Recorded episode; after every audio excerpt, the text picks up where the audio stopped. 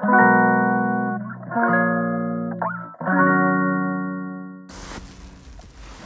んばんは。ヨガじゃない話倉本々子です。はいまだ夕方このね4時とか5時とかってこんばんはですかね。こんにちはじゃないのかな。ね迷うところですよね。うんうん。はい。今日もですねあの朝から 駆け巡り あのお仕事していました。でね今日あの生徒さんというか、えー、クライアントさんですねとお話をしていたんですけどマイルールってあるじゃないですか。ね壊したマイルールって皆さん何かありますか？これって信じてたことがあってなんかいいと思ってやってたんだけど違かったっていうところ、うん、変えてみたら意外と良かったっていうことあるんですよねやっぱり私もあるんですけどなんか多くの人のその壊したマイルールっていうのを聞けたらハッとするというかあそんなこともあるかもねってすごく自分に生かされたりするのかなってちょっと思ったのでこのラジオで聞いてみようかなと思ったんですよね。私で言うとえー、っとね意外とびっくりしたのがあのー、メモに書いたりとかねノートに書いたりって私は文字を書いたりすることが好きなんだけれどもなので手帳をねあのウィークリーの手帳を買ってたんですよずっとずっと。独身の時からもそれで管理してたし子供が生まれてからもそれでやっていてなんかねいい良かったんですけどどこかねアナログっていうところに多分良さも感じていたしデジタルじゃないんだぞ私はみたいなところ。もあったかもしれないよね少し。でそれやってたんだけどどうにもこうにもね追いつかなくなってきたんです。それがね産後で多分ですけど持ってるものがすごい多くなっちゃっておむつとかお着替えとかミルクとかそもそも忘れ物が私はあの驚くほど多いので何かしら1個忘れてるんですよ。でスケジュール帳忘れちゃってあ今ちょっとわからないっていうのを何回か経験してさらにはこう書いてるのに忘れちゃってたりとかね脳が萎縮するじゃないですか産後ってちっちゃくなるんですよねお母さんになるために。でなんかあうまくいかないなってちょっと思ったんですよね。でお友達と次いつ会うみたいなお約束してた時にみんな携帯でやってたんですよね。えー、どんななってんの？って言って見せてもらったらこう1個の画面で携帯でこう月間っていうんですかね？スケジュールになっててで色分けができたりしてすごい分かりやすいねなんて言ってああダウンロードしてみようかなとか言ってそれからなんですけどめちゃめちゃサクサク使えるじゃないですか。何これって。でパッと見でわかる。だから私視覚優位だからあの目で見るっていうことがすごい得意なんですよね、うん、で入ってきやすいんですよね。なのであの色分け？子供の予定はこれパパはこれとか自分の遊びはこれ仕事はこれとか色分けができて月間でも見れるしこうワンクリックでウィークリーにもできたりとか1日にもできたりとかするじゃないですか。そうでそこでまず気づいたのがあれ？ウィークリーじゃなかったのかもって使いやすかったのがってまず思ったんですよね。手帳でこう1週間の使ってたら全体像っていうのが月の見れなくってそうなんか月間で見るとすごいいいのかなとかって思ったうん、で自分がアナログ派ですごい書く手帳になんか癒しだったりとか良さっていうのを感じていたはずなのにめちゃめちゃスムーズだったんですよ。一気に軽くなったんですよね。身軽になったってイメージかな。この携帯一つでスケジュールが分かってしかも忘れないしさリマインダーとかとつなげたりとかできるからあれなんかすごいマイルールだったなこれって思ったんですよね。あとは私には車が必要ないとか。別になんか運転しないでも生活できるみたいな。東京なんでね。とかって言ってたんだけどもう全然そんなことなかった、うん、これもこれはね主人に前も話したかもしれないけど説得されてなんか車が運転できるようになったら自分の空間こうおむつ替えができたりとか授乳ができたりっていうのもできるしなんかいろんなとこ連れて行けるしね子供も、うん、ママもパパを待たずにお買い物も行けるよみたいなの言われて一生懸命練習したんですけどそうなったからやっぱ良かったなって。でね気づいたのが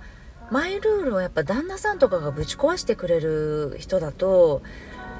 なんかどんどん生きやすくなってったりとか良い気づきっていうのが生まれてくるのかなって。これが旦那さんじゃなくってもねお友達でもいいんだけど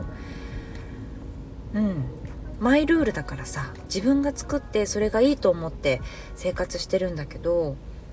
どこかやっぱりそこで窮屈になってしまっていたりとか作ってしまったルールなんであ今日はやめようとか柔軟にできる方だったらいいけどなかなか難しいですよね。私はこうしたいんだって思っちゃってるからなんか雨の日も風の日ももう自分が頭痛がする日もねなんか子供が用事がある日もこれをやんないといけないんだとかってえ誰が言ったのって聞いたら自分じゃんっていう。ねそれを私の旦那さんはいやいやいやそれ決まりじゃないからって言うんですよね。ママがそうしたいんでしょって。俺らはいいんだけどとか、うん、僕は気にしたことないんだけどとか。例えば家が汚れてたりとか洗濯物があこれちょっと洗ってないから違う服着てとか なんかそんなのもあ全然気になりませんと。ね言うんですよ。気にしてるのがママだからママが心地いいんだったらやればっっていう感じなんですよ。ママがやっぱり機嫌がいい方がいいっていうのは旦那さんも気づいてて家の中でね。うん。だからそういうのをやっぱり言ってくれること。今日もねその生徒さんと喋ってて。やっぱりさこうモードが入っちゃってるとさその何ていうのバチバチモード？が入っちゃってると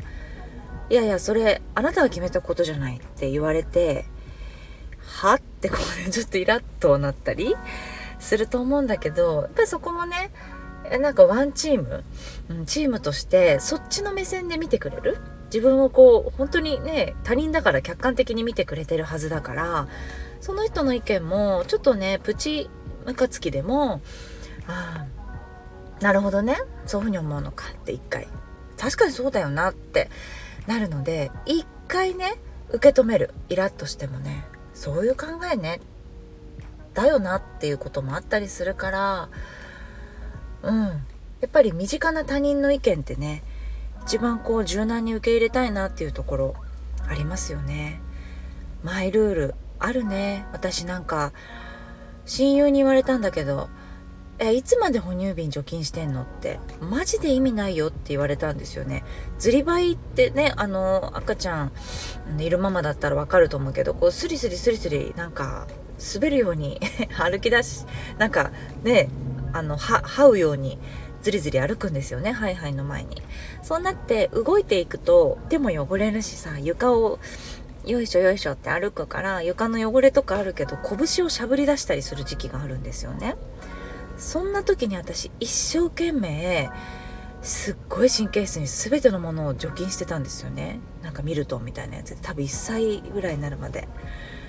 いやいやいやもうさ金食べてるからこの子ってあの親友に言われてねやっぱりそうだよねって その子に言っていや本当にってその子はねめちゃめちゃ大雑把なんですよ全てのことが。かっこいいのよ。そう。なんか憧れでさ私は今となったらね本当にあの大雑把で生きれるようになってきたんだけどもっともっと窮屈に多分自分をなんだろう正してなんかマイルールガチガチで頑張ってた気がしたのでその子のと会うとねあの子育て中の時とかすごいホッとしたんですよね。えー、こんな感じでもいいんだみたいな 考え方とかですよもちろん。いやいやいや死にゃしないっしょぐらいの感じなんですよ。最初の子育てなのに。もう私が何かしたらすぐに死んじゃうって本当に思ってたんですよ。ちっちゃくって可愛くってどうしたらいいか分からなくてね。そう育児書通りに全部こうスケジュール立ててやっちゃったりとかしてたのであのかっこよかったですね。その子。うん。今でもすごく仲良くさせてもらってんだけど憧れです。いつまでも。そうなの。だから皆さんが